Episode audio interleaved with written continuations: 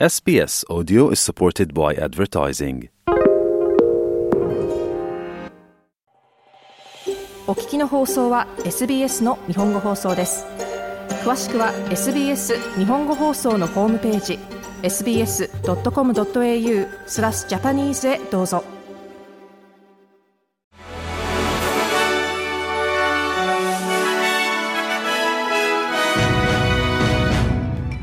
1月31日水曜日 SBS 日本語放送ニュースフラッシュをシドニーから北田和代がお送りいたします。連邦政府ジム・チャーマー増相はインフレ率についてのニュースが予想以上に良かったことを受け政府の減税策ステージ3の改正が正しかった証拠であると話しました。最新のデータによると物価の上昇は2023年の最終四半期で0.6%にとどまりました。これは2021年の第一四半期以来の最低上昇率です。年間インフレ率は4.1%でした。これは予想の4.3%を下回っています。グリーン党は最新の経済統計を見ると、連邦政府の住宅対策政策は特に賃貸に住む人にとって十分ではないとしています。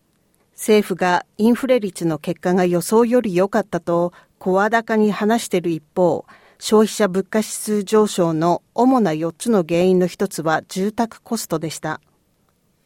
オーストラリアエネルギー規制局は1月から3月にヒートウェーブが来れば電気代の高騰の恐れが未だあると警告しています。四半期のレポートによると最新のコスト低下が電気代に反映されるまで時間がかかるとも警告しています。石炭火力発電とガス火力発電が記録上低くなっていますが、これにより卸電力価格は2023年の最終四半期に下落していました。連邦政府は西オーストラリア州の公立学校にさらなる予算をつぎ込んでいますが、この問題をめぐり、他の州との行き詰まりが続いています。西オーストラリア州の公立学校は今日の発表で多くの追加資金を受け取ることになっています。州政府と連邦政府の学校への予算の合計は16億ドルになる見込みです。デリバリーサービスハングリーパンダの配達員は本社に要望を提出しました。その内容は悪くなっていく支払いと命のリスクを伴う実現不可能な配達時間に対する圧力の高まりについてです。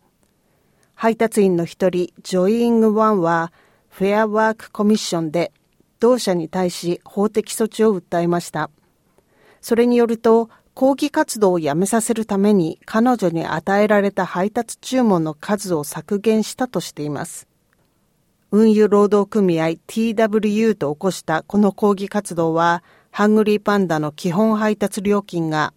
バイク利用の場合は7ドルから4ドルに、自転車配達の場合は6ドルから5ドルに引き下げられたことが原因となっています。他のがんに比べ症例が少ない希少がん患者をサポートする団体 RCA の代表者は上院での調査報告に期待していると話しています。彼女は一般的ではないがん患者の診断と治療への公平なアクセスの実現を希望しています。希少または一般的ではないがんの診断を毎年5万2千人のオーストラリア住民が受けています。また、毎年約2万5千人がその病気で死亡しています。以上、1月31日のニュースフラッシュでした。なお、毎日のニュースをお聞きになりたい方は、SBS 日本語放送のポッドキャストをフォローするか、sbs.com.au スラッシュジャパニーズをご覧ください。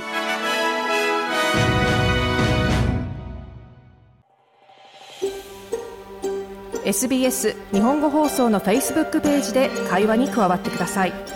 l i いいねを押してご意見ご感想をお寄せください。